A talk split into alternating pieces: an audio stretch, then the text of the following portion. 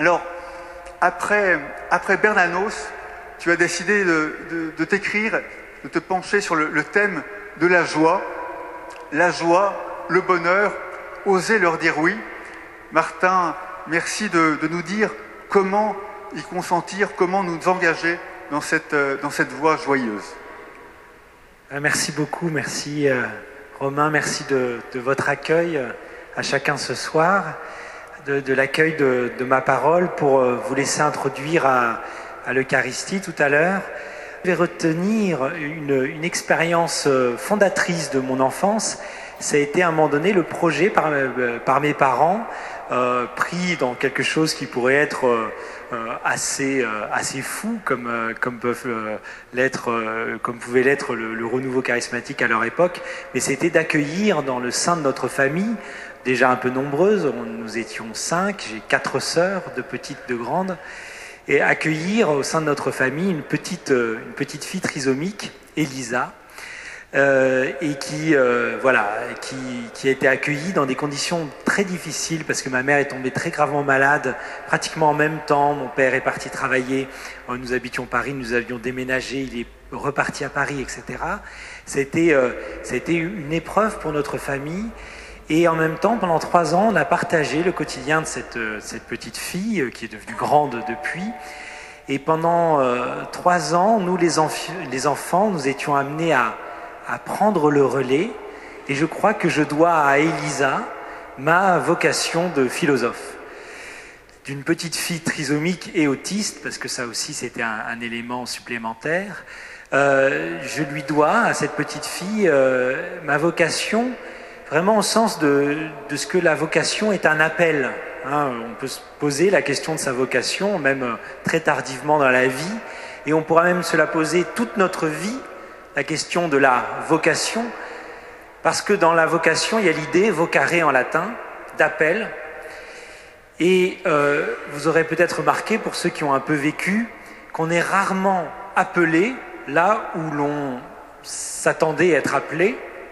Puis même, euh, d'un point de vue purement logique, si l'on est appelé, c'est pour être appelé ailleurs que là où on est actuellement. Sinon, on n'est pas appelé. Donc nos vocations ont toujours quelque chose qui nous déplace, qui nous déménage. Et moi, cette petite fille, eh bien, j'ai passé des heures et des heures à, essayer de, voilà, à scruter son silence et à essayer avec elle d'entrer dans la parole et finalement à entrer moi dans une parole qui, euh, qui, était, qui allait plus loin que le silence qui nous séparait. Euh, Elisa était, on pourrait dire, en deçà des mots. Elle n'a jamais pu apprendre à parler, elle a appris à marcher, ce qui était déjà inattendu euh, pour, euh, pour l'institution qui nous l'a confié. Mais elle n'a jamais pu apprendre à, à parler. Et cette, cet enfant en deçà des mots, moi, m'a amené à penser que la parole pouvait être au-delà des mots, au-delà des mots. C'est-à-dire qu'il y a un lien et vous savez, le philosophe, c'est celui qui aime le logos. Euh, et logos, en grec, ça veut dire euh, euh, discours raisonné, ça veut dire verbe aussi, dans le prologue de Saint Jean. Logos, ça veut dire raison. Mais logos, ça veut plus primordialement dire lien. Et au fond, cette petite fille m'a appris que la parole pouvait s'immiscer, pouvait se faufiler, pouvait faire lien là même où elle n'était plus tout à fait le langage articulé, où elle était moins que le langage articulé. Donc euh, ma vocation de philosophe, je la dois, vous voyez, à quelqu'un qui n'était pas philosophe, et je la dois à une petite fille. Et, euh, on m'a demandé de, ce soir d'un peu structurer mon propos, et, je le comprends très bien, comme ça vous, allez pouvoir partir avec des, des, euh, ce que j'appelle des cailloux blancs, vous savez, ceux qu'a le petit poussé qui lui permettent de retrouver son chemin. Donc je vous donnerai trois cailloux blancs. Et dans le premier caillou blanc, je vais vous parler en effet de, ça tombe bien d'avoir évoqué mon enfance, de, de petit enfant, de petite fille ou de petit enfant en général. Ça sera la joie comme, comme esprit d'enfance. Dans un deuxième moment, je vous parlerai de, de la joie comme, comme étant le sens de la vie, le sens du déjà là. Et là, ce sera deux adverbes qu'on explorera, déjà et encore ou pas encore. Et dans un dernier moment, euh, je vous parlerai de, de, la, croix et de la joie. Pour vous montrer, on a parlé des personnes qui venaient ici sans être forcément chrétiens, pour vous montrer qu'il y a un lien entre ce qui peut nous paraître tout à fait délié, à savoir la croix et la joie. Alors, j'étais invité ici avec cette question, euh, comment oser la joie? Pourquoi oser la joie? Enfin, oser la joie. Consentir au bonheur. Ça peut paraître bizarre parce qu'on a envie de dire, mais le bonheur, j'ai pas besoin d'y consentir. Si on me propose le bonheur, là, ben, je signe tout de suite. Hein, on consent à une épreuve, on ose un défi. Mais la joie, le bonheur, c'est des choses qui, qui semblent euh, se prêter à notre, désir, hein, de telle sorte qu'on n'a qu'à dire oui. Pourquoi il faudrait faire un effort pour consentir à notre bonheur? Comment ça se fait quand on dit oser la joie, consentir au bonheur? C'est pas moi qui ai choisi ce titre, mais comment se fait-il que on voit là quelque chose qui veut se donner à nous, le bonheur de notre vie, la joie de notre existence Et comment se fait-il qu'il faudrait encore que nous leur ouvrions la porte? Normalement, ces portes ouvertes à notre, à notre bonheur. Il n'y a pas besoin d'y consentir, il n'y a pas besoin de dire oui. Tous les hommes veulent être heureux, non? Et en réalité, et c'est pour ça que la, la, figure du petit enfant va nous intéresser, en réalité peut-être que, en effet, on doit consentir au bonheur. En effet, on doit oser être joyeux. Je vous donne un exemple. Je vous prends un exemple assez récent. On est le 14 novembre, un samedi matin. Euh, vous en souvenez peut-être vous-même. Euh, soit vous avez eu vent de l'actualité la veille, soit euh, on vous apprend la chose le lendemain matin. Et donc, pour ceux qui ont su la veille, il y a comme une gueule de bois. Hein, il y a quelque chose de terrible. On sait que hier, la France a été ensanglantée. Il y a peut-être de l'inquiétude, on a peut-être été touché de façon directe, plus ou moins indirecte. Moi, j'avais un élève qui, euh, je croyais, le soir-là, devait travailler au Bataclan, un ancien élève, un ancien étudiant, et finalement, 20 euh, minutes avant, il, euh, il sera envoyé ailleurs. Bon, voilà, mais je ne le savais pas encore, donc j'étais inquiet. Et là, il y a ma petite dernière qui s'appelle Claire, et qui, alors même que j'expliquais à ma femme ce qui s'était passé, que j'essayais d'avoir des nouvelles de Sébastien, etc., etc., il y a la petite Claire, à un moment donné, je me retrouve euh, seul avec elle, elle me dit euh, Dis papa, on fait un double. Un double, vous connaissez peut-être, c'est ce jeu où chacun a une carte qui contient euh, un des éléments de la carte qui est, au milieu de nous, et c'est le premier qui, trouve l'élément qu'il a en commun avec la carte qui est au milieu et qui est sur sa carte. Elle a 4 ans, elle se débrouille pas mal pour le double, et puis elle était là, allez papa, on fait un double, toute joyeuse. J'avais envie de lui dire, mais ça va pas la tête, ça va pas, non Il y a des choses graves, et de fait, il y avait des choses graves qui se passaient. Et j'ai vu sur son visage que le fait que je l'envoie un peu balader, eh bien, ça allait la faire pleurer. J'ai vu cette joie sur son visage parce qu'elle avait eu l'idée du siècle pour elle. Je vais faire un double avec mon papa, ce qui arrive assez rarement tous les deux. Elle avait l'idée du siècle et moi je lui disais ben non, non. Il y a des choses tristes actuellement, alors non. Et au fond, voyant son visage se décomposer, prête à pleurer, j'ai dit allez, viens, on en fait un. Et puis là, on a rigolé, on a eu des fous rires. C'était toujours avec cette question, mais est-ce qu'on a le droit d'avoir des fous rires? Est-ce que j'ai le droit de? Est-ce que j'ai le droit de céder à cette joie qui vient se proposer à moi?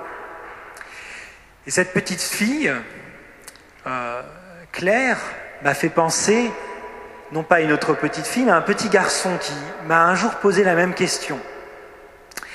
Cette fois-ci, je sortais, euh, c'était pas du tout un drame national, c'était pas du tout, c'est quelque chose avec quoi, euh, enfin, un drame individuel. Mais parfois, dans nos drames individuels, vous savez, ce sont des siphons. Ils absorbent toute notre vie, hein, comme le siphon de la baignoire absorbe toute l'eau du bain. Et, parfois, quand on est euh, cinglé par l'épreuve, il y a tout le monde entier qui se met à tourner autour de notre épreuve. Et, c'est bien naturel. L'homme qui souffre devient un, centre du monde. Et, euh, au fond, il faut, l'accueillir comme tel. Euh, c'est Simone Veil qui disait, il faut vivre comme si chaque être humain était le centre du monde, et en sachant que le centre est hors du monde. C'est Dieu. Mais en tout cas, vivre en se disant que chaque être humain est un centre du monde. Quand on est touché par l'épreuve, on fait de soi le centre du monde. Pensez à Job qui dit que tous les sables des mers ne pèsent rien dans la balance par rapport à sa souffrance. D'accord? Et en un sens, c'est vrai. Du point de vue de Job, tous les sables du monde ne pèsent rien par rapport à sa souffrance. Donc, j'étais dans cette situation-là d'aspirer le monde dans mon épreuve, et mon épreuve, c'était que je venais de rater le CAPES de philosophie d'un point. Et je venais de sortir d'une année euh, très difficile, d'ailleurs c'est pour ça que je l'avais raté, c'est que j'avais fait un remplacement euh, au pied levé, euh, avec cinq classes épouvantables, bon, tout ça pour gagner un peu mieux ma vie, et puis là, je sentais que j'aurais plus le remplacement, et qu'en plus, il fallait reprendre les petits boulots, et j'étais venu avec un camarade qui, lui, alors qu'il était plutôt nanti, l'avait eu. Donc c'était en plus injuste et dégoûtant. Et donc je lui dis au revoir, allez, salut, euh, on sort de la Sorbonne. Et puis, euh, puis j'étais dégoûté.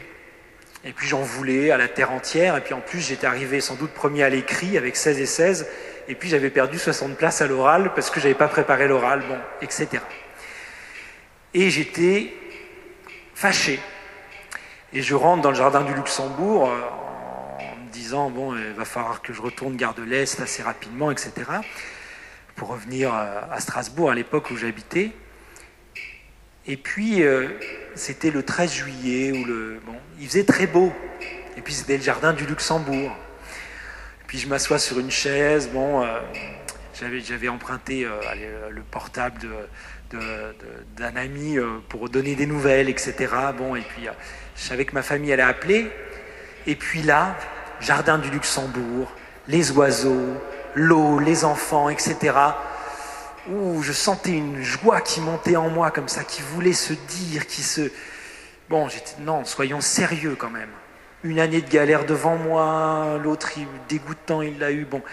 Et puis là, tout à coup, paf, un ballon dans la tête. Je me retourne, un enfant qui il était comme ça, la main sur la bouche. Alors je lui dis c'est pas grave, tu sais. Alors il dit euh, oui d'accord, et puis il s'en va, euh, et puis en, euh, se retournant et en me faisant un sourire comme ça, et puis en se disant j'ai été poli, je lui ai fait un sourire. Bref, c'était craquant. Il y avait quelque chose en moi qui cédait. Il y avait quelque chose d'une joie, d'ailleurs d'une joie inconditionnelle, sans condition, qui cherchait à se dire à ce moment-là. Tant et si bien que quand le téléphone a sonné, bah ça a donné quoi? Allô? Euh, pardon, allô Tu, l'as eu Non, non, non, pas du tout. Non, je ne l'ai pas eu, mais je me suis fait avoir. Je me suis fait avoir par quelque chose de, de plus profond, de plus radical. C'est une joie, et une joie qui, qui, allait me creuser et, qui, et qui, a voulu se donner à ce moment-là. Et ça, ça me paraît important, et ça me paraît important que ça soit sous la figure d'un petit enfant. Je vous ai ramené euh, un texte que je vais vous lire. Vous savez que Charles Péguy faisait de, l'espérance, une des trois vertus théologales, un petit enfant, une petite fille, la petite fille espérance. Et, euh, et là, je vais vous lire un texte de Marie-Noël, la poétesse, la poétesse chrétienne, qui, euh, dans ses notes intimes, parle de la joie et fait de la joie un petit enfant. Ça s'appelle La rue sans joie. C'est, écrit Marie-Noël, c'est dans la ville future, une rue où se croisent et s'entrecroisent les multiples câbles de la science humaine, une rue sans ciel, emprisonnée dans le jour fumeux au ras des toits, une rue exactement laborieuse et ordonnée, qui tourne et retourne sans cesse sur elle-même, vacant dans un lieu sans espace, à des besognes sans lumière, le long de semaines sans dimanche. La ville est prospère, sans doute, on y mange, mais les maisons n'y sont pas heureuses, car elles n'ont pas le droit d'avoir chacune sa lampe, avec ses gens autour, avec sa petite joie intérieure à elle et à elle seule. La joie vit d'air libre, la joie a besoin de respirer. Dans cette rue, la joie mourra, est morte déjà, étouffée. La joie, c'est pour chacun dans sa chose unique, dans ce don de soi-même à soi-même que malgré toute fraternité, nul ne reçoit d'autrui. La joie est pour chacun à cette merveilleuse place ingouvernée, insoumise de notre âme, où joue, à sa manière toute neuve, un petit enfant désobéissant, sans s'occuper de ce que font autour de lui les grandes personnes bien ordonnées, qu'ont remonté et mis en marche une quantité d'ingénieurs et de contremaîtres, etc., etc. Et Marie-Noël demande qui sauvera maintenant sa chose unique? Qui sauvera maintenant son petit enfant désobéissant et l'emportera au grand air? La joie est belle parce qu'elle est rebelle. La joie est belle comme une petite enfant qui nous dit Papa, on fait un double. Parfois, on, me demande Mais comment pouvez-vous parler de la joie en des temps comme les nôtres ou en une condition humaine comme la nôtre? Ça finira pas très bien. Bon. Comment vous pouvez? Maintenant, je dis, mais c'est pas à moi qu'il faut demander, c'est à la joie. Comment peut-elle se permettre de venir toquer à notre porte alors que nous avons une vie d'adulte sérieuse à mener avec ses grands de responsabilités et avec des grands poids à porter. Comment se fait-il que la joie, comme ce petit enfant qui m'envoie sa balle sur euh, ma tête euh, au jardin du Luxembourg, comme ma petite Claire, comme aussi ce qui prend Étile Soum au moment pourtant où l'histoire se précise pour elle et où elle sent qu'elle finira eh bien, en camp de concentration, comment se fait-il que la joie est réelle avant d'être possible? Car c'est ça ce qu'il faut dire. Oui, ça n'est pas possible de parler de bonheur et de joie dans un hôpital. Oui, ça n'est pas possible de parler de bonheur et de joie en prison. Oui, ça n'est pas possible de parler de joie et de bonheur après avoir regardé les informations. Ça n'est pas possible. Et si on croyait que c'était possible, ça voudrait dire qu'au fond, le malheur des autres, on s'en fiche, ou alors ça voudrait dire que on a les possibilités humaines de créer de la joie à partir d'une simple recette. Donc il faut dire qu'il y a des situations où la joie n'est pas possible. Mais sans être possible, la joie s'invite et elle devient réelle. C'est comme les enfants ont dit, mais c'est pas possible, là c'est pas possible maintenant, vous êtes impossible. Non, c'est. Et puis on est là, bon d'accord, parce qu'ils insistent. Comme Jésus nous demande d'insister auprès du Père quand on veut avoir, quand on veut avoir quelque chose. L'enfant insiste, on lui dit écoute, c'est pas le moment, et pourtant, lui, il sent que c'est le moment ou jamais. La joie ressemble à un petit enfant désobéissant, comme dit Marie-Noël. La joie, c'est, en dépit de tout ce qui nous lie aux autres, comme elle le dit très bien, ce don de soi-même à soi-même, qui fait que il y a des moments où, sans savoir pourquoi, eh bien, notre cœur se dilate et il prend toute la vie toute la vie. Il prend tout. Il dit, allez, je prends. Ma vie, je signe. Oui, mais attends, tu ne te souviens pas, tes, parents ont divorcé, je signe. Si la joie est dilatation du cœur, c'est bien que la joie est agrandissement de notre faculté de prendre, d'embrasser, de laisser ce qu'on a dans la main et puis de dire allez, c'est maintenant. Papa, je veux un câlin, maman, je veux un câlin. Ben, c'est maintenant. C'est pas, oui, écoute, quand tu l'auras mérité ou quand le monde ira mieux. Non, c'est maintenant. Et on laisse tout tomber. Hein, la peur nous tient, la tristesse nous tient, la colère nous tient. Pour vous partager trois, choses qui peuvent me tenir. Mais on tient à elle aussi. On tient à elle. Hein, c'est très difficile, très difficile d'être dans le maintenant de notre joie, parce que le maintenant, c'est la main qu'on tient, c'est la main qui accepte de ne plus tenir autre chose pour donner la main à une joie qui, comme l'enfant, nous dit allez viens, allez viens. Euh, bon. Et la question pour nous, c'est celle-là laisserons, laisserons-nous venir à nous, enfin laisserons-nous venir à nous, oui, les petits enfants. La joie belle et rebelle, qui au fond n'a pas besoin de mode d'emploi pour arriver dans notre vie, pour s'incruster, pour nous dire, bon ben, suis-moi. Je te, je te dis pas où, mais est-ce que tu acceptes de me suivre ici et maintenant? D'ailleurs, c'était par euh, un petit enfant aussi que j'inaugurais euh, le livre qui s'appelle La vie en bleu, ce petit enfant qui vient pianoter sur, sur le clavier du pianiste pendant qu'il fait un bon concert, un grand concert, un beau concert devant tout le monde. Là, il faudrait imaginer pour l'organiste, mais c'est bon, il veut faire comme le monsieur, forcément. Le monsieur, il joue, la maman, elle est admirative, et eh bien, le petit gars, il va faire comme le monsieur. Alors, il monte sur scène, il s'approche du piano en cherchant sa maman dans le public et il se met à jouer quelques, notes. Le pianiste, c'est-à-dire nous-mêmes, là encore, face au petit enfant, qu'est-ce qu'on fait? Soit on dit non, on dégage du coude, on rend l'enfant à sa mère et on tient sa partition. Soit on dit oui. Bon, ce qui est un peu dommage, c'est qu'on était là pour offrir une partition à ces gens, et puis euh, finalement, euh, on, se résigne à ce qui nous arrive. Bon, c'est peut-être pas ça non plus qu'il faut faire. Hein. Il faut dire à l'enfant attends, attends, on va faire ensemble, mais on va vraiment faire ensemble.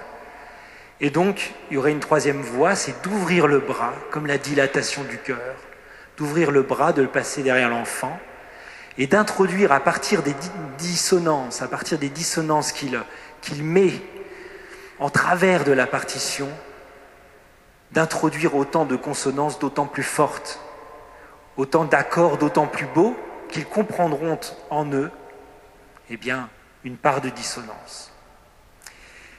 Voyez, la joie qui nous invite à l'esprit d'enfance alors qu'on ne s'y trompe pas. L'esprit d'enfance, ce n'est pas l'état d'enfance.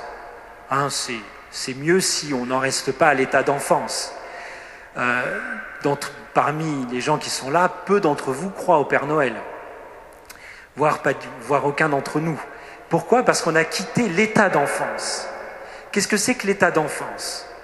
Si vous aimez bien les propos structurés, vous allez voir. L'état d'enfance, c'est une adhésion spontanée au monde tout ce qui, nous, tout ce qui apparaît est vrai. Hein. Euh, on pourrait dire l'apparaître des choses, c'est toujours une apparition pour l'enfant. C'est pas une apparence. Ça, ça c'est le deuxième stade.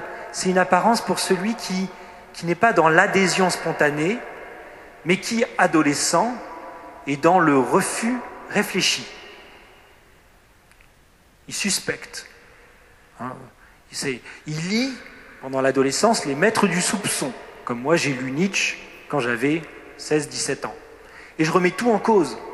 Et je disais à mes petites sœurs, tu crois vraiment que le Père Noël, il aurait mis les souliers de Tante Martine? Non, c'est bidon.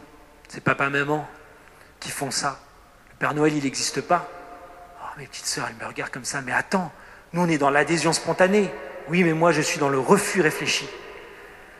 Je déconstruis. Qu'est-ce que tu crois? C'est le capitalisme, c'est Coca-Cola derrière le Père Noël. Qu'est-ce que tu crois? On se fait avoir. Lis plutôt Marx, Nietzsche et Freud. Ça, c'est le deuxième stade, il est très important. C'est la critique réfléchie. Mais il ne faut pas que ça soit le dernier stade. C'est trop triste. Il y a un autre stade. Ça prend le meilleur des deux. C'est l'adhésion réfléchie. C'est l'adulte. C'est l'adulte qui reconquiert l'esprit d'enfance. C'est quoi l'esprit d'enfance? C'est l'adulte qui cesse d'être dans l'adolescence, c'est-à-dire dans le refus réfléchi, dans le fait de soupçonner toujours le complot, etc. Et qui est là, en fait, je vais adhérer à cette vie. Je vais même oser cette vie, je vais l'oser pleinement, je vais arrêter de croire que, je me fais avoir, et je vais me faire avoir à la limite. Certes, je sais que la tour Eiffel, ça n'est jamais qu'une antenne, Mais quand mon enfant regarde la tour Eiffel et qui fait waouh, peut-être moi j'arrive plus à faire waouh, mais je peux le regarder. Je peux regarder son regard. C'est ça l'adhésion réfléchie.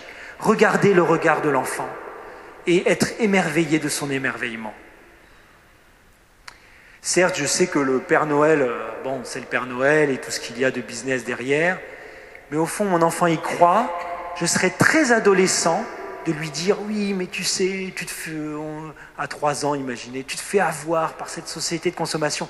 Non, au fond, il est là. Il y a un type qui vient donner des cadeaux à tout le monde gratuitement. Et en même temps, c'est ce qu'il vit depuis son plus jeune âge. Qu'est-ce que font ses parents? Ils sont là pour lui, H24 comme on dit, et lui donnent des cadeaux, enfin je veux dire, bon, sans rien lui demander. Donc pour lui, le Père Noël, c'est naturel, c'est la donation. La donation qui le porte dans l'être depuis qu'il est. Bon, je ne vais pas déconstruire ça.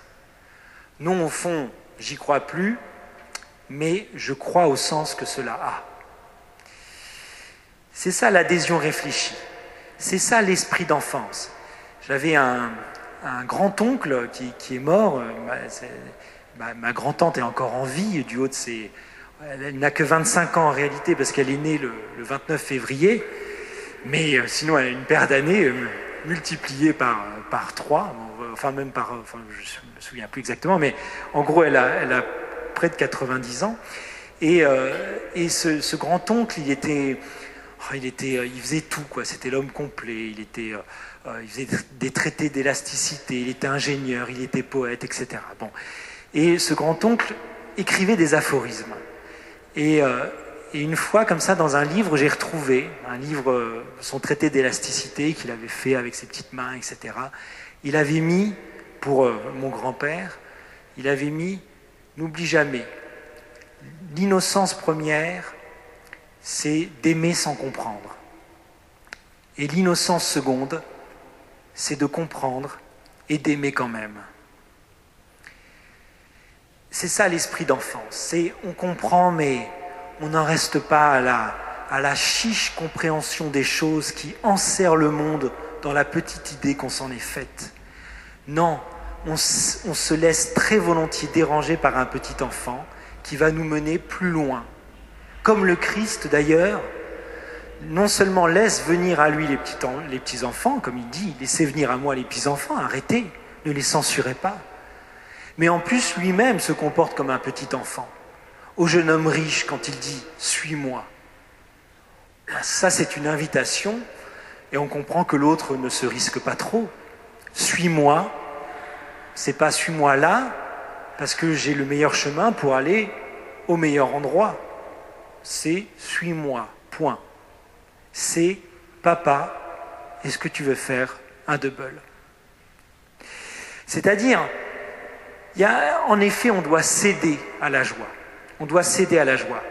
Il y a quelque chose, et c'est mon deuxième point, il y a quelque chose, si la joie vient frapper à notre porte à temps et contre temps, il y a quelque chose en elle qui veut déjà se donner. Donc ma deuxième partie, ça sera sur le déjà et le pas encore. Mais si la joie, réfléchissez à cela, est capable de se donner à nous à temps et contre-temps. Alors il y a certes des moments où on n'est pas fait pour la joie, mais il y a des moments aussi un peu bizarres où, euh, pleurant même la perte d'un proche, il y a quelque chose d'un accord fondamental qui nous lie à cette personne que pourtant on est en train de pleurer. Il y a quelque chose qui fait que nous sentons que chacune de nos larmes, certes nées du manque, mais s'origine dans le don. Certes, je pleure cette personne parce qu'elle me manque déjà en tant qu'être vivant, mais je ne la pleure qu'à proportion de ce que je l'ai aimé, c'est-à-dire qu'à proportion de ce que j'ai reçu.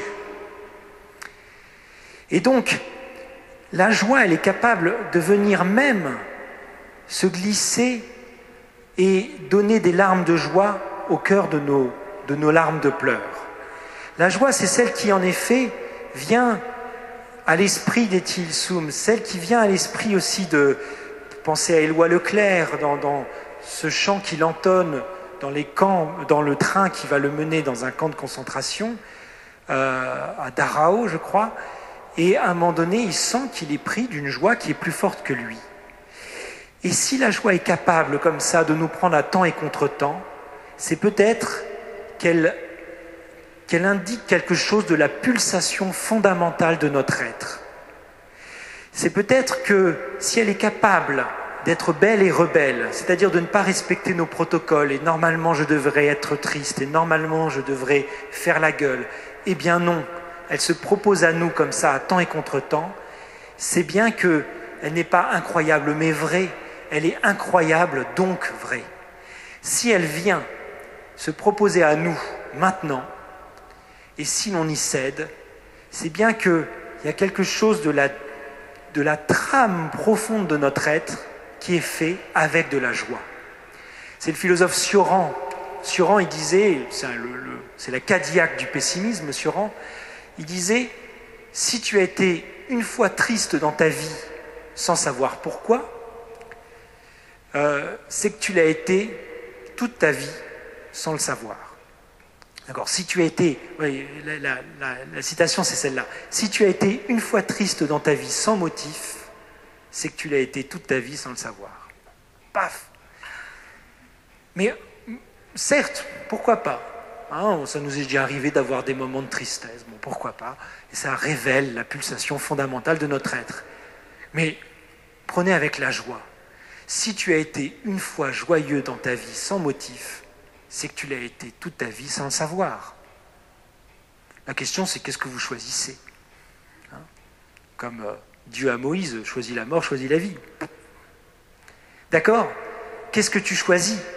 Euh, Sachant que, au fond, je vous prenais l'exemple du deuil, peut-être que on n'est jamais triste que par rapport à quelque chose de profondément bon et joyeux. On ne ressent le manque que par rapport au don. Peut-être que Suran, il met la tristesse en principe, mais peut-être qu'il n'y a que le bien, le beau, la vie, la joie qui peuvent être mis en premier. Pourquoi? Ben, De la même façon que je ne peux tomber malade, donc certes la maladie c'est pas drôle, mais que d'être d'abord en vie, en plein dans la vie, eh bien de la même façon peut-être je ne peux être triste que qu'en tant que je sens, que je sais que je suis fait par et pour la joie. Par la joie, dans un acte gracieux de Dieu qui prend joie à créer le monde, vous avez ça dans la Genèse, par et donc pour la joie. Au fond, le bien est premier par rapport au mal. Le bien est premier par rapport au mal. La vie est première par rapport à la maladie. D'accord Vous ne pouvez pas, euh, tout à l'heure, euh, ramener des, des, cailloux chez vous et dire j'ai ramené des cailloux malades. On va vous dire, mais c'est quoi des cailloux malades? Ben non, pour être malade, il faut être en vie. Ce qui est premier, c'est le don de la vie. Ce qui est premier, c'est d'être en vie, c'est d'être vivant, participe présent. Participe parfois pas assez présent. De la même façon, le mal. Mais déjà, Platon disait, aurions-nous quelque, idée de l'injustice si nous n'avions pas d'abord l'idée de justice? Ben non, si on n'avait pas d'abord en nous l'idée de justice, l'injustice, on trouverait ça normal.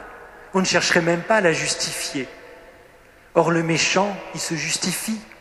Même Staline, il justifiait la déportation de, millions de Russes dans les goulags par la doctrine marxiste. Même lui, il avait besoin quelque part de justifier son immense euh, mépris de la chose humaine. Donc, donc au fond, nous dit Platon, ce qui est premier, ce n'est pas l'injustice, c'est l'idée de justice qui fait que l'injustice nous fait mal aux yeux, nous fait mal au crâne, nous fait mal au cœur. Ce qui est premier, ce n'est pas la maladie qui nous ôte la vie, c'est la vie en laquelle il y a parfois la maladie.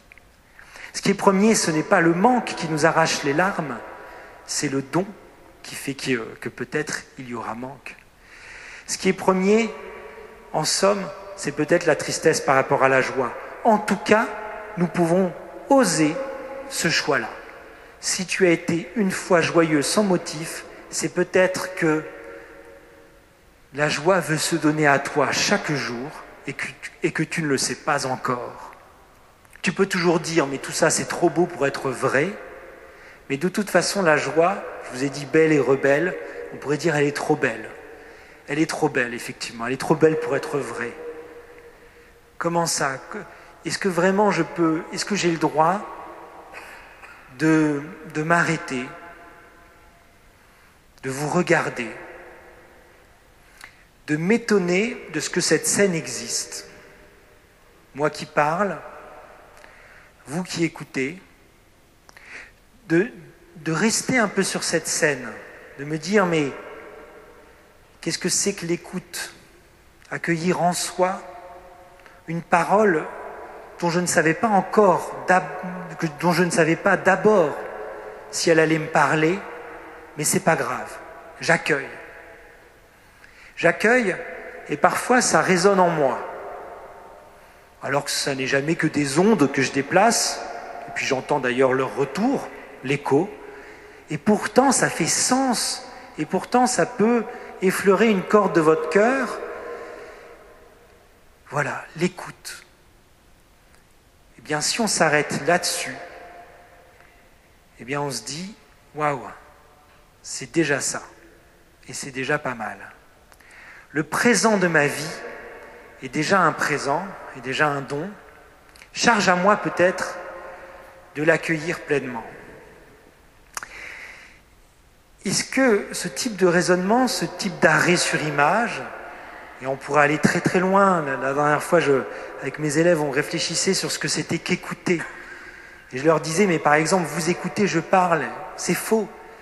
En fait, je parle, mais en parlant, ce qui est plus facile dans une salle de classe que dans une église, mais en parlant, j'essaye d'écouter, si vous m'écoutez.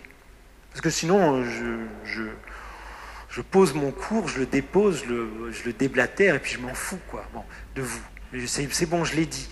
Non, si, si je veux qu'il se passe quelque chose, et c'est ce qui arrive quand on parle à quelqu'un, quand vous parlez à quelqu'un, en fait, vous écoutez son écoute. Et si vous n'écoutez pas son écoute, c'est que vous êtes en train de bavarder.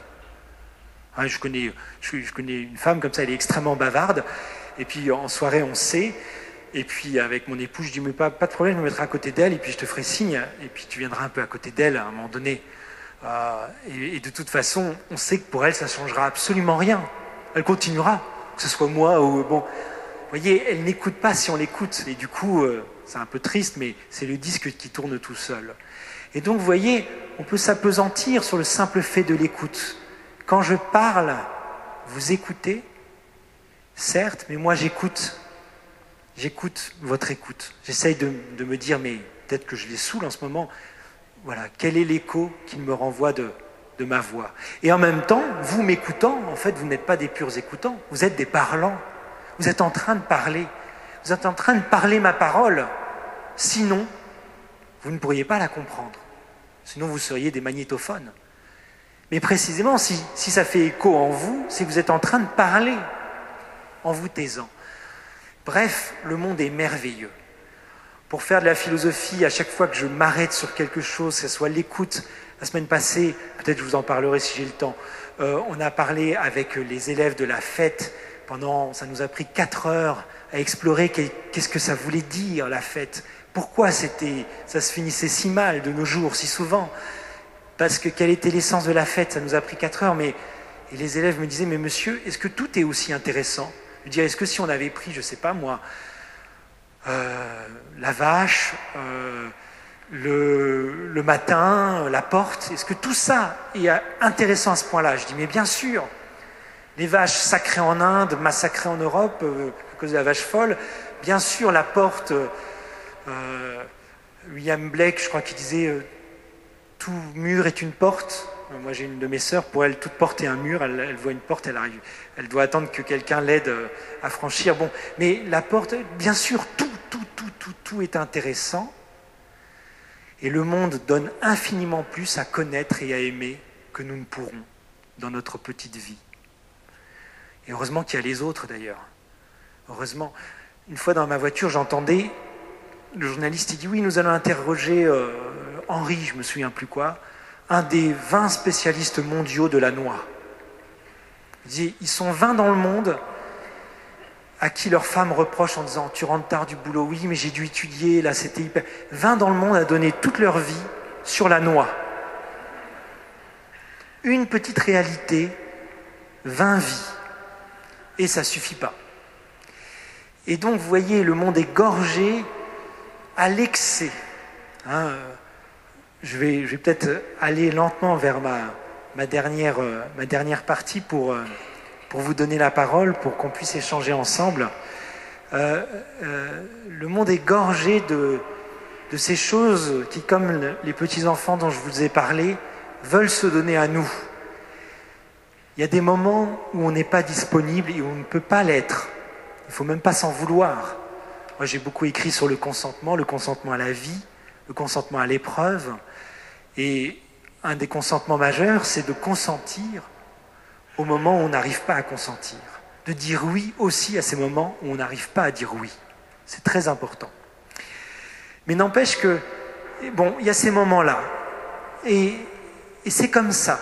Il faut laisser du temps au temps, c'est-à-dire il faut laisser à la vie le soin de se reprendre, de se récréer. Et nous avons été créés dans le temps, constitués dans le temps. On ne peut guérir que dans le temps. Il n'y a pas de cicatrisation en un clic de souris. Mais il est vrai par ailleurs que ce monde est gorgé de tout ce qui veut se donner à nous. Il est infiniment riche de rencontres, il est infiniment riche de beauté. L'univers est tellement grand, il y a tellement de beauté dans ce monde. Euh, tout à l'heure, on parlait de la balle qui m'est tombée sur la tête. Euh, Romain, vous parlez du Christ qui m'est tombé sur la tête. effectivement, l'année de ma conversion, ça a été une année où euh, comme si mes yeux se dessillaient, je voyais tout à coup ces liens invisibles mais qui soutiennent le monde. Et je voyais tout à coup, euh, je me souviens d'une scène toute simple, mais c'était vraiment une, vue qui devenait regard, si vous voulez. Une scène toute simple, j'attendais le bus pour aller euh, préparer la grègue à l'université de Strasbourg. Et puis il y avait en face deux frangines qui attendaient le bus aussi. Il y en avait une qui disait Mais quand tu te brosses les dents, regarde-toi dans le miroir après. Elle devait avoir, je sais pas, 12 et 8 ans. Regarde, tu as du dentifrice. Et puis ça, c'est du chocolat. Bon. Et puis, euh, vous savez, comme on fait parfois, alors avec les parents, c'est dégoûtant. Avec la, grande sœur, ça allait mieux. On prend vous avez... Et puis, la petite sœur, elle disait, ça va, je suis belle maintenant. Et la grande sœur lui dit, mais oui, tu es, très belle. Et je me disais, mais c'est fou quand même, la charge d'amour. Hein, si on avait un, détecteur d'amour, là, que, on l'a pas, hein. c'est des liens invisibles qui soutiennent le monde. Il faut se faire un regard pour les voir, un regard pour les garder. Et si on avait un détecteur, on serait surpris, on se dirait, bon, ça va, je peux dormir tranquille. Ce monde est soutenu par une quantité d'amour que je n'imaginais même pas. Alors certes, le mal, il fait du bruit. Hein. Le mal, ça fait du bruit comme une Kalachnikov. Le mal fait du bruit, le mal est fracassant. Le mal est tracassant aussi, mais le bien, c'est lui qui soutient le monde. Quand vous êtes entré ici, vous avez peut-être regardé les, volutes, les vitraux, les grands tableaux, et c'était le sol qui vous soutenait. On regarde Marie en début, et sans Joseph qui se tait, il n'y a rien. D'accord Le bien a toujours cette fonction, et Marie est très silencieuse elle-même. Hein. Et Dieu qui sauve le monde par un petit bébé, pas par un Superman, un Spiderman, hein, mais par un petit bébé, c'est Dieu qui sauve le monde en silence, sans rien nous demander, sans rien, en silence, tranquillement, comme euh, le silence qui règne dans le ventre d'une mère. Oui, ça, ça c'est ce que j'appelais la joie comme sens du déjà là. Tout est déjà là. Il n'y a qu'à goûter. Et d'ailleurs, c'est une veillée d'adoration qui s'inaugure ainsi. L'adoration, c'est se mettre là, regarder l'hostie et se dire mais tout est déjà là. Au fond, euh, mon souci n'ajoute rien, n'ajoute rien. Tout, est, tout nous est déjà acquis. Et l'adoration, c'est aussi regarder du pain sans le dévorer. D'accord? Avoir la main prise sur notre vie, c'est rendre impossible d'accueillir notre vie d'ouvrir cette main, la maintenante, d'ouvrir cette main. Hein. Euh, adoration, d'ailleurs, adorer, ça vient de, de, ados admovere, c'est-à-dire porter à la bouche. Vous voyez, adorer, c'est en fait porter la main de la personne que j'adore à ma bouche pour la lui baiser. C'est ça le mot adorer étymologiquement ce qui veut dire. Donc ad, os vers la bouche, admovere, porter vers la bouche. Mais adorer, c'est porter vers la bouche, mais non pas pour dévorer. C'est un autre mode que la dévoration. Souvent, ce qui nous coupe de notre joie, c'est qu'en fait, on veut bouffer notre vie, on veut la dévorer, on veut consommer notre vie, on veut profiter de la vie. Alors qu'en fait, c'est un autre geste qu'il faut. C'est pas dévorer le fruit, c'est le regarder, le contempler, l'accueillir. L'adoration aussi, c'est le sens du. Enfin, la joie, c'est le sens du déjà, et vous l'avez dans l'adoration. La joie, c'est se dire que le monde est déjà accompli dans toutes ses beautés qui, qui y naissent, qui s'y manifestent. C'est se dire que le monde, certes, c'est ma vie, certes, c'est une promesse à tenir, sinon on ne se lèverait pas le matin. Mais mille fois dans ma vie, ou peut-être moins, peut-être cent fois, ou peut-être encore moins, quatre ou cinq fois dans ma vie, cette promesse à tenir que je suis, et nos, parents, quand ils nous ont tenus dans les bras, ils ont reçu une promesse, ils se sont dit, cet enfant, c'est la promesse que c'est la promesse d'un monde qui recommence à chaque naissance. Nous sommes des promesses. Et, parfois, c'est un un peu dur parce que nous sommes des promesses à tenir, et c'est dur de tenir la promesse que nous sommes. Mais il faut se dire aussi, et c'est ça la joie, que la promesse est déjà tenue. Il y a des moments dans notre vie, et c'est ces moments qu'on appelle joie, où nous savons que la promesse de la vie humaine est déjà tenue. Et ces moments-là, ce sont pour moi comme les cailloux blancs du petit poussé dont je vous parlais.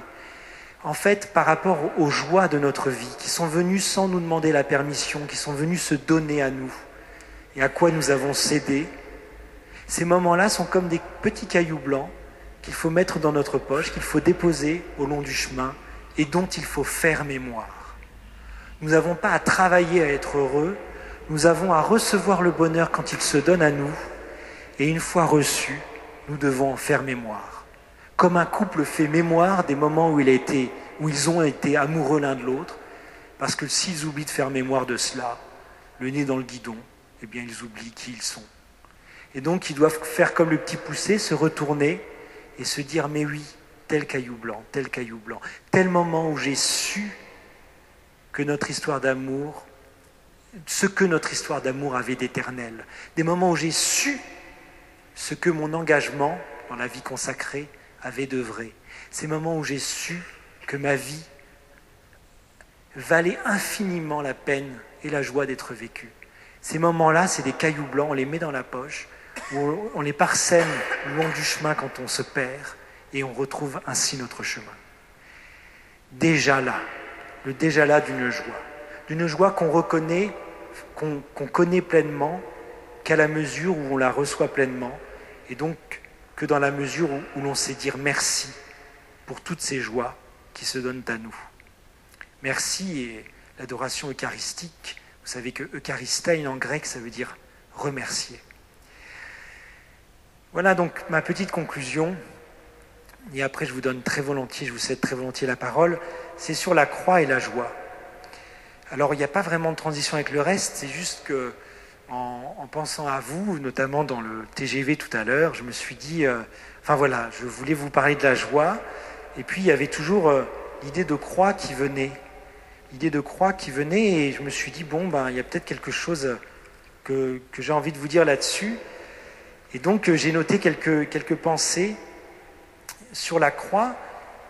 Effectivement, du point de vue du, non-chrétien que j'étais d'abord, du point de vue du, non-chrétien qui, qui est peut-être ici, et du point de vue d'ailleurs de tous les chrétiens qui ont chaque jour à redevenir chrétiens, eh bien la croix, ça peut être l'anti-symbole de la joie. Qu'est-ce qu'on a là? Quelqu'un qui, à cause de l'injustice des hommes, a souffert et en est mort.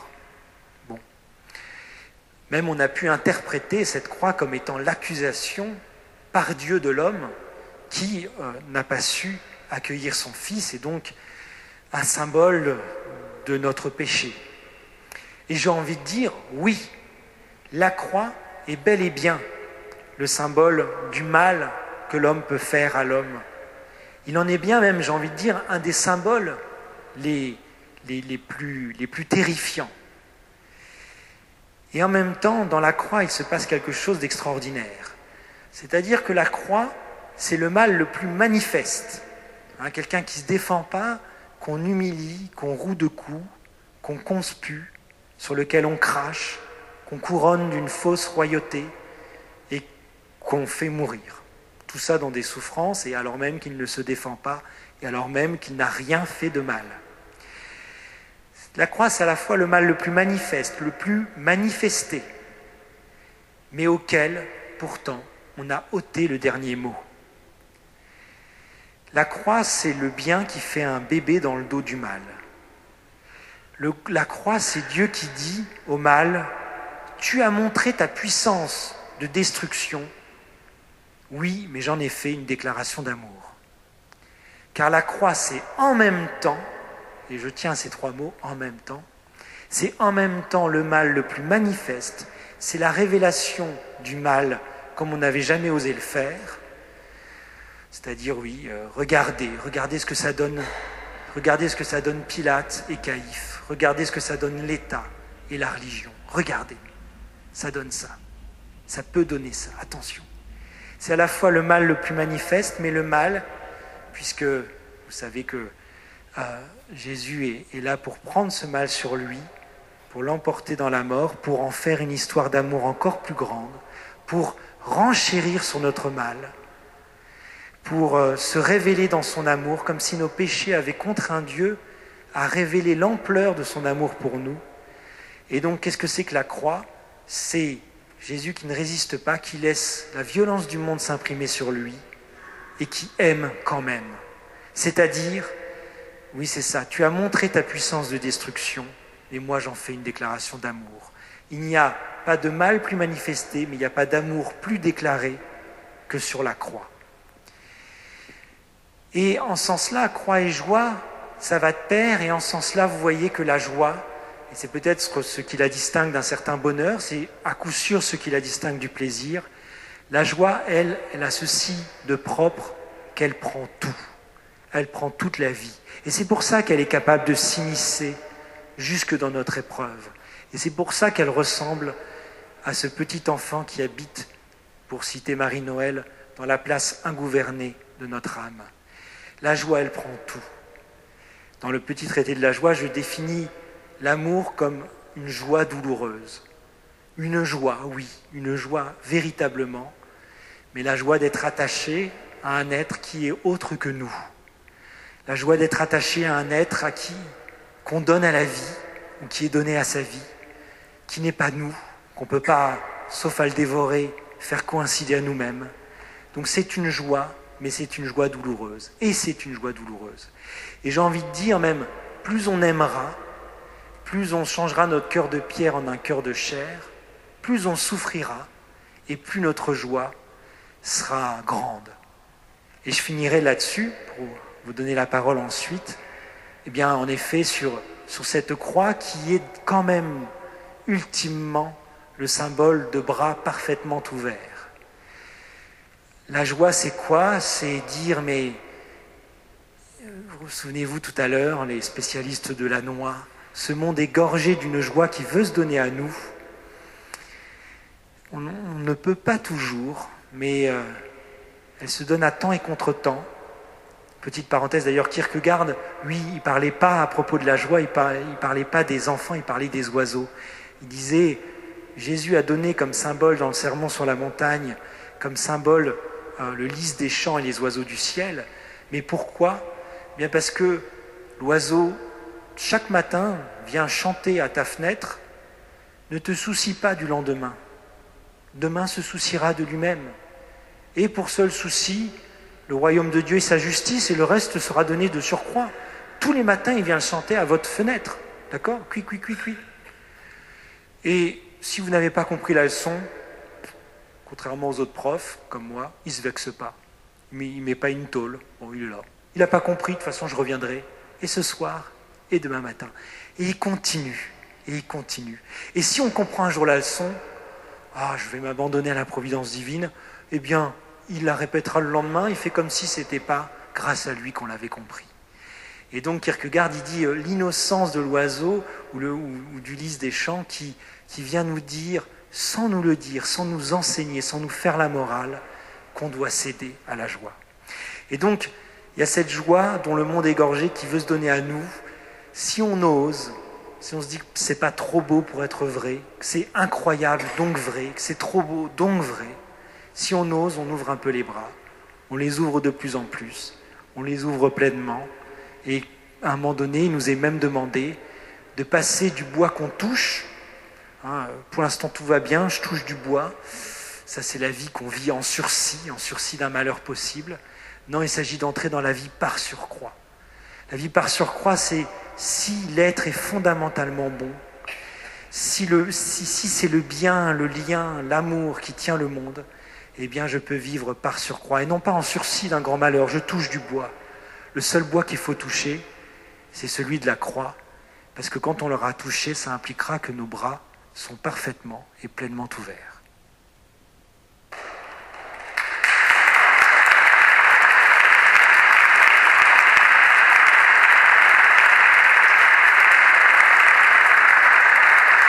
Merci, euh, merci Martin. La joie, elle était également partage, échange. Euh, maintenant, le micro va circuler euh, parmi vous pour que vous puissiez poser vos questions à, Martin. Et c'est Sixtine qui va euh, amener le, micro à vous. Donc merci de vous lever distinctement pour, pour, que Martin puisse vous identifier et de lever votre bras pour que Sixtine puisse vous voir. C'est à vous.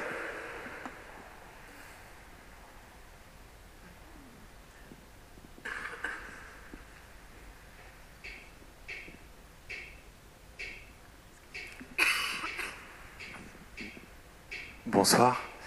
Merci pour votre témoignage. Euh, je voudrais simplement rebondir sur un point important. La joie, on a souvent l'impression euh, que c'est un instant, un, minuscule instant de bonheur. Et souvent, on a justement ce sentiment euh, de se sentir coupable de la joie, du bonheur. Et du coup, comment faire de la joie un sentiment de longue durée? Merci beaucoup. Oui, euh, la joie qui, euh, qui apparaît instantanée, limitée dans le temps, et euh, comment en faire la base continue de notre vie et non pas seulement les, les pointes de notre être, quoi. Et ce qui nous surprend, pas uniquement ce qui nous surprend, mais ce, ce dans quoi on pourrait se mettre chaque matin en se mettant en joie. Ah, comme on dit, ça va nous mettre en joie. Alors, le côté rebelle fait qu'on ne peut pas tout à fait programmer sa joie. Mais ceci étant dit, c'est le raisonnement que j'ai esquissé. Si cette joie est ce petit moment qui vient se donner à nous, hein, qui est réel avant que d'être possible, un peu comme la grâce d'ailleurs, c'est une grâce la joie, ça vient se donner comme ça, eh bien, ça nous raconte peut-être que euh, elle pourrait être en réalité déjà la base continue de notre vie, elle pourrait être toujours là. Et alors, juste une petite référence et un, petit concept qui n'est pas vraiment un concept philosophique, mais que je vais vous partager. D'abord, un petit élément, euh, c'est un élément que vous allez trouver dans le traité des passions de l'âme de Descartes. Pour Descartes, il fait un traité des passions de l'âme, c'est-à-dire des passions, c'est-à-dire des affects de l'âme, ce qui m'affecte, ce que mon âme reçoit. Et pour lui, la première de toutes les passions, la première de toutes nos affections, c'est la joie. C'est le moment, au moment de la, douzième semaine de, vie, hein, vous, avez le, vous avez le fœtus, mais il n'a encore que corps, d'après Descartes, et il y a l'âme qui vient, un peu comme le pensait d'ailleurs euh, saint Thomas d'Aquin, hein, euh, il y a l'âme qui vient étreindre le corps. Et Descartes dit, c'est la joie première affection de l'âme, la joie, la plus fondamentale. Pour ceux qui ont vu le dessin animé vice-versa, vous avez aussi, alors c'est très beau parce que le dessin animé commence, la petite fille ouvre les yeux, donc c'est un dessin animé qui se passe dans les émotions d'une petite fille, et les personnages principaux sont joie, colère, dégoût, euh, peur, etc. Et euh, tristesse, voilà, ils sont cinq. Et la première aux commandes, c'est la joie. Pourquoi? Parce qu'elle ouvre les yeux et quelqu'un la regarde et lui dit bienvenue en gros. Et donc il se pourrait qu'elle soit là première. Première, mais euh, les premiers ne sont pas toujours les premiers servis. Pour ceux qui sont l'aîné de leur famille, vous le savez. Euh, pour euh, ceux qui, hein, le bien. Et, et donc, en effet, comment amener à la conscience cette joie? Comment l'amener à la conscience? Et là, le concept que je voulais vous partager, c'est le concept de pirouette. Je le tiens d'une amie qui est pour moi, alors là aussi, au fond, vu la vie qu'elle a avec son mari, normalement, logiquement, ils ne sont pas heureux. C'est même pas permis d'avoir des vies comme ça. Ils devraient porter plainte contre quelqu'un, chercher et porter plainte. Or, en réalité, ce sont des, personnes lumineuses et dont les enfants sont absolument lumineux. Et alors, si je ne savais pas que ça existait, eh bien, euh, enfin, je, n'y croirais pas. Et pourtant, ils existent un peu comme la joie qui veut se donner à nous dans notre vie. Et elle, une fois, elle me dit, oh là là, euh, aujourd'hui j'ai eu du mal à faire ma pirouette. je lui dis, mais c'est quoi ta pirouette? Elle dit, mais tu sais, tu commences la journée, tu es, de mauvaise humeur parce que, en l'occurrence, elle, elle a encore une enfant très malade. Bon, elle a deux enfants qui, qui vont très bien, mais elle a encore une enfant très malade, elle en a perdu d'autres. Et elle dit, parce que, parce que et puis même, c'est tout bête, tu as, un retard la, d'un jour sur la facture, ils vont pas te le compter, mais il y a des jours où c'est impossible. Et du coup, euh, la pirouette, elle met du temps à venir, et puis, euh, quand je l'ai fait, et aujourd'hui c'était vers 17h, et eh ben c'était bon. Alors je dis, mais c'est quoi la pirouette? Elle dit, ben, ben c'est, je sais pas moi, bah, c'est qu'on est heureux.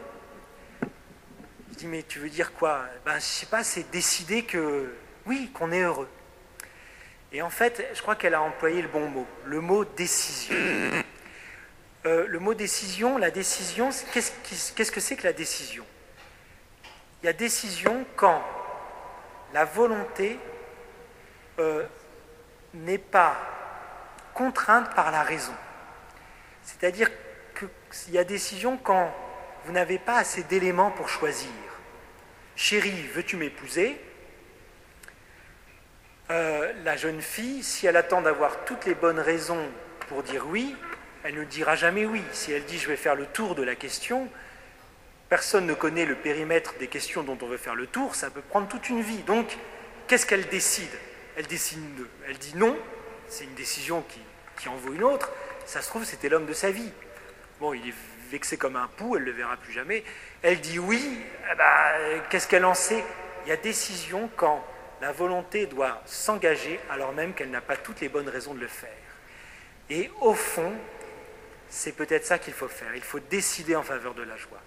Décider, c'est-à-dire euh, sauter à deux pieds dedans, parfois faire un pas dans le vide en espérant que le chemin va se créer au fur et à mesure.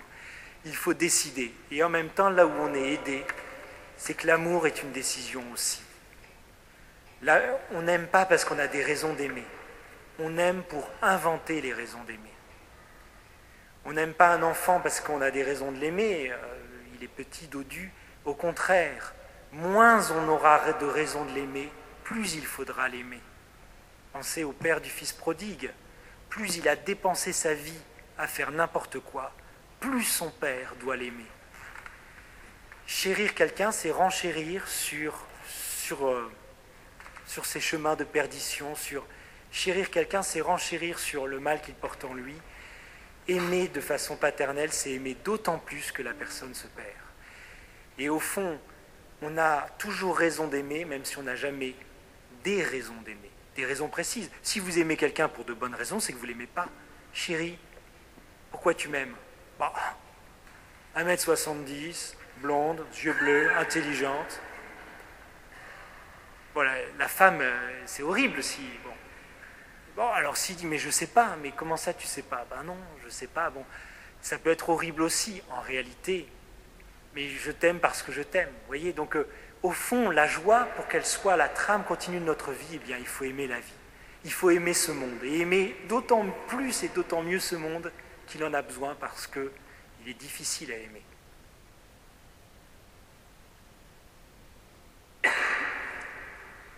Est-ce qu'il y a d'autres questions? Vous pouvez lever la main s'il y a une question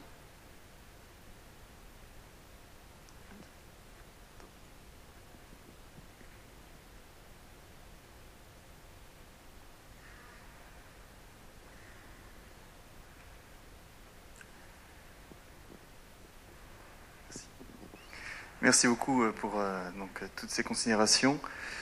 à titre personnel, effectivement, enfin, ce que vous dites sur que, la, que, la, joie structure un peu l'être, le monde, ça me parle vraiment. Mais donc dans la vie concrète, effectivement, on sent que la joie est première. Et il y a en fait, j'ai une question par rapport à l'enfer. Euh, on nous dit que l'enfer existe, que les gens euh, souffrent éternellement, pour toujours, qu'il est probable qu'il y en ait, il est probable que j'y aille. Comment je peux en fait allier cette joie, enfin, je sens que la joie structure le monde et j'en fais vraiment l'expérience et comment je peux garder cette joie à long terme, je veux dire théorique, on va dire, quand je considère la réalité de l'enfer, ou en tout cas ce qu'on nous en dit. Comment je peux comprendre cela, quoi? Ça, je, n'y arrive pas. Hmm. Je crois que je vais vous répondre en deux, en deux temps. Je crois que nous, nous sommes contraints de vivre entre deux mystères. Le mystère du mal, le mystère du mal, c'est le mystère de refuser cette vie qui veut faire de nous des vivants, de la refuser en soi et puis après de la refuser pour les autres, et même de trouver insupportable que quelqu'un puisse être un, vivant, et donc d'inventer les goulags, les camps de concentration, d'inventer Daesh que sais-je. Euh, le mal est un mystère, vous pouvez l'expliquer de mille et une façons, mais mine de rien, il reste à un moment donné une liberté qui se refuse comme liberté, une vie qui se refuse comme vie. C'est très étrange et je crois même que c'est inexplicable. Quand on, explique euh, le mal par des considérations psychosociaux, etc., certes ça pèse et ça peut incliner, mais dans ce cas-là, vous n'expliquez pas pourquoi des enfants battus ne battent pas leurs enfants et pourquoi certaines personnes ont, été entourées d'amour et ne donnent pas l'amour. Il, y a une liberté, ou pourquoi même tout bêtement, hein, euh, des, des, parents qui sont assez extraordinaires et qui ont vu leur enfant librement donner prise aux drogues dures. Il s'en est sans doute beaucoup voulu sur la fin de sa vie, mais ça leur a mené à la mort. Pourquoi à un moment donné il y a cette liberté? Il savait, il savait que c'était la mort et que là il y avait la vie. il a choisi la mort. Bon, mystère du mal.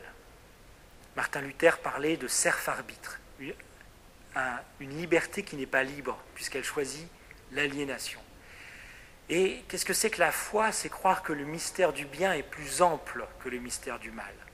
Non pas croire que le mal peut s'expliquer, ne pas croire non plus que le bien puisse s'expliquer. Si on dit que la joie est première, c'est qu'il y a un fiat premier, en, en deçà duquel on ne peut même pas remonter. On peut se poser mille questions. Pourquoi? Mais nous habitons une réponse. Nous habitons le grand fiat de Dieu. Donc, il y a deux mystères. Et ce que je vous disais tout à l'heure en vous parlant de la maladie et de la vie, l'une est comprise dans l'autre, de la tristesse, et bon, eh bien, avoir la foi, c'est croire que, comme les, les bras ouverts sur la croix, croire que le mystère du bien englobe, comprend, est plus large que le mystère du mal. Voilà, par rapport à l'enfer, il faut aussi prendre les choses dans ce sens-là. C'est-à-dire que comment une joie est possible, sachant que éternellement des gens pourraient être damnés, euh, vivre. Après, c'est, on pourrait bien fermer l'enfer en disant mais non, ça serait, ça serait contradictoire avec ma joie propre. Mais la question, c'est alors la question, c'est celle de la liberté. Celle de la liberté c'est celle de la liberté, effectivement, de refuser en son âme et conscience la vie qui veut se donner à nous, l'amour qui veut par nous passer. C'est ça vivre en enfer. Hein, quand Bernanos dit l'enfer, c'est de ne pas aimer et de ne pas accepter que l'amour veuille se donne à nous. Bon, c'est vouloir se sauver par ses seules forces, etc. Bon, il y, a la liberté humaine qui peut euh, faire de ce monde un enfer ou faire de soi-même un enfer. Après, ceci étant dit, euh, c'est euh, dans, dans, ce texte anonyme qui s'appelle Le nuage d'inconnaissance, où, où, il y a cette phrase qui dit Je ne te jugerai pas sur ce que tu as fait, mais sur ce que tu désirais faire. Sur ce que tu désirais faire. Et, effectivement, ce, Dieu qui vient sauver, qui vient, qui vient euh, euh, semer de la vie dans, nos enfers. Bon. Voilà, donc c'est. Mais pour moi, le problème que vous exposez, il, me paraît être un peu le même que celui de, des enfers que l'homme crée ici-bas. Euh, comment être heureux sachant, sachant, les, le, sachant même le XXe siècle, si vous voulez, ou sachant, je discutais avec un, un quelqu'un qui travaille dans les renseignements euh, et qui me disait que peut-être qu'on vaincra Daesh, et sans doute, même euh, dans les 3-4 années qui arrivent, estimait-il. Mais ce qui sera difficile, et puis euh, ces, hordes de, milices fanatisées qui sévissent peu partout, il dit, mais après, ce qui sera difficile, c'est de savoir tout ce qui a été fait depuis, depuis déjà quand même voilà, deux ans. il dit vraiment on va découvrir des choses qui vont nous rendre aussi peu fiers qu'en 45. Il dit euh, là, il va falloir redigérer un choc. Donc, euh, et que mine de rien, voilà, dans un monde mondialisé, peut-être qu'on pouvait faire quelque chose assez tôt. Et, euh, on va redécouvrir, et peut-être, il disait, pour moi, c'est peut-être encore plus fort que les nazis dans les, dans les processus, pas dans le nombre pour l'instant, mais dans le processus. Waouh, alors il me disait ça, il me dit mais comment on va faire en, se disant il y a ça dans l'homme, encore? 70 ans après, après la Shoah, quelques années, quelques dizaines d'années après le communisme euh, stalinien entre autres. Et au fond, c'est cette question, mais alors quoi ma joie? Qu'est-ce que j'en fais? Et c'est cette question de l'amour, mais peut-être que précisément ce monde a d'autant plus besoin de mon amour qu'il existe la possibilité du refus intégral de l'amour. Ça a d'autant plus besoin, et quelle est notre vocation? Eh bien, c'est euh, le chrétien, vous savez, c'est un vrai hors-la-loi. C'est un hors-la-loi puisqu'il lui a été donné la faculté folle de délier quelqu'un de, l'offense que cette personne a, eue vis-à-vis de lui. C'est-à-dire, il lui a été donné la possibilité de, de dire eh bien, que cette faute ne lui soit pas comptée, c'est-à-dire de s'attribuer le pouvoir des dieux et de délier, de libérer. Et le chrétien, c'est quelqu'un qui fabrique de l'anti-enfer. C'est quelqu'un qui, qui, par la, grâce du pardon, parce que le pardon, je crois, c'est une grâce, c'est pas quelque chose qu'on veut, peut-être quelque chose qu'on décide au sens de décision dont je vous le disais. En tout cas, on décide de demander d'avoir la force de pardonner. Pourquoi on veut avoir la force de pardonner? Eh bien, pour délier les gens qui nous ont fait du mal et s'attribuer cette chose extraordinaire qui nous a été donnée, c'est-à-dire les sauver. Les sauver. Le Christ nous en a montré la voie. Donc au fond, on peut trouver euh, terrible qu'il y ait l'enfer, on peut trouver terrible de se dire, par exemple, que peut-être notre grand-père, vu le mal qu'il a fait, est, mais on peut se dire aussi que par nous, par nous, nous créons de l'anti-enfer, puisque nous avons cette possibilité-là. Bon. Puis après, tout ça est, du mystère, il nous échappe, et il ne faut pas oublier que les évangiles s'appellent les évangiles, c'est-à-dire la bonne nouvelle.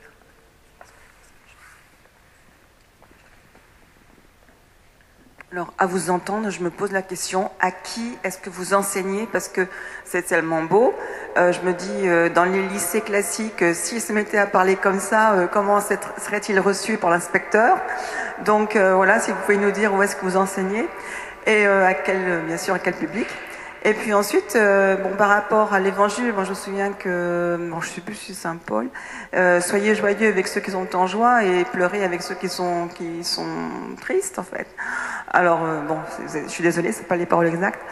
Euh, donc, euh, ben, vous avez un petit peu éclairé aussi ce que je me posais comme question avec le prédécesseur. Euh, disons que si je décide, parce que c'est bien une décision d'être en joie, je ne peux pas le faire si quelqu'un en face de moi ne l'est pas.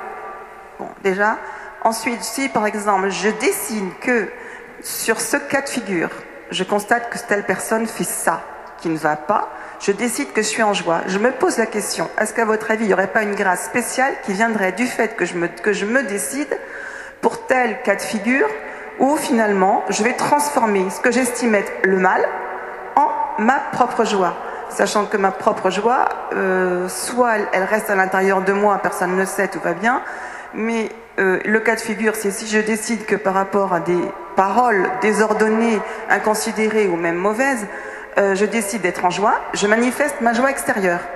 Alors là, est-ce que, voilà, je ne sais pas si vous avez, posé la question, enfin bon, si c'est quelque chose de probable, de, de, bon, de pas bon, enfin voilà, comment est-ce qu'on pourrait imaginer décider dans ces cas de figure?